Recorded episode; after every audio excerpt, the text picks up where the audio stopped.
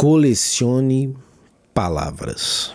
A dica que eu vou dar agora é, não funciona para todo mundo, mas você pode ter um caderno, um bloco de anotações ou um aplicativo, um app, tá? Onde você possa é, criar uma coleção de palavras.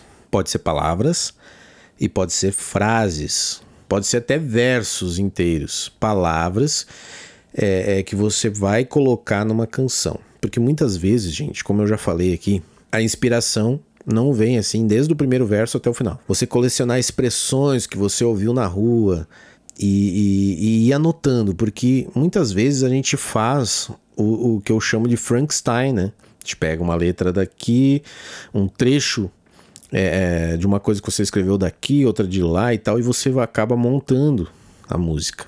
Então, quando vier esses trechos, esses pedaços de letra, anota, guarda isso, coleciona isso.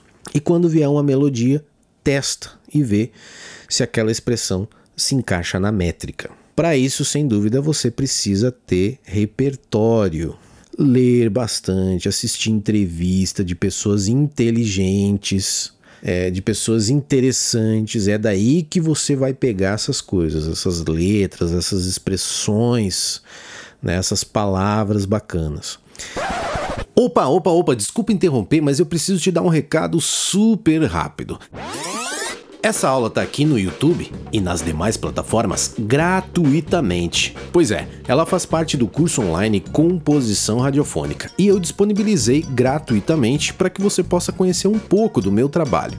Se você se interessou e quiser ter acesso ao curso completo, aqui embaixo, na descrição desse podcast, tem um link para você saber mais sobre o composição radiofônica. Ou acesse nandoramos.com.br/barra composição, sem acento. Se você é o mais inteligente da turma, você está no lugar errado. Busque ouvir pessoas que possuem uma linguagem mais bacana, mais cultural, mais rebuscada ou diferente da sua. Tem aquela frase, né? Como é que é? Você é a média das pessoas, né? Você é a média das cinco pessoas né, e tal.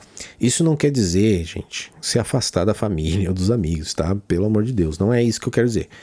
Você pode muito bem ouvir um podcast de um professor de filosofia, ler um livro de algum especialista, uma entrevista, né, como eu citei antes. Então é isso que você é, vai buscar. Mais uma vez, né, você como letrista agora, você tem que virar um observador e um radar, assim, sabe?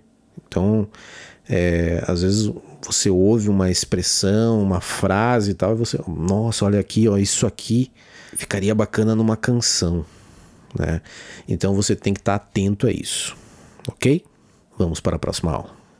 Composição radiofônica nandoramos.com.br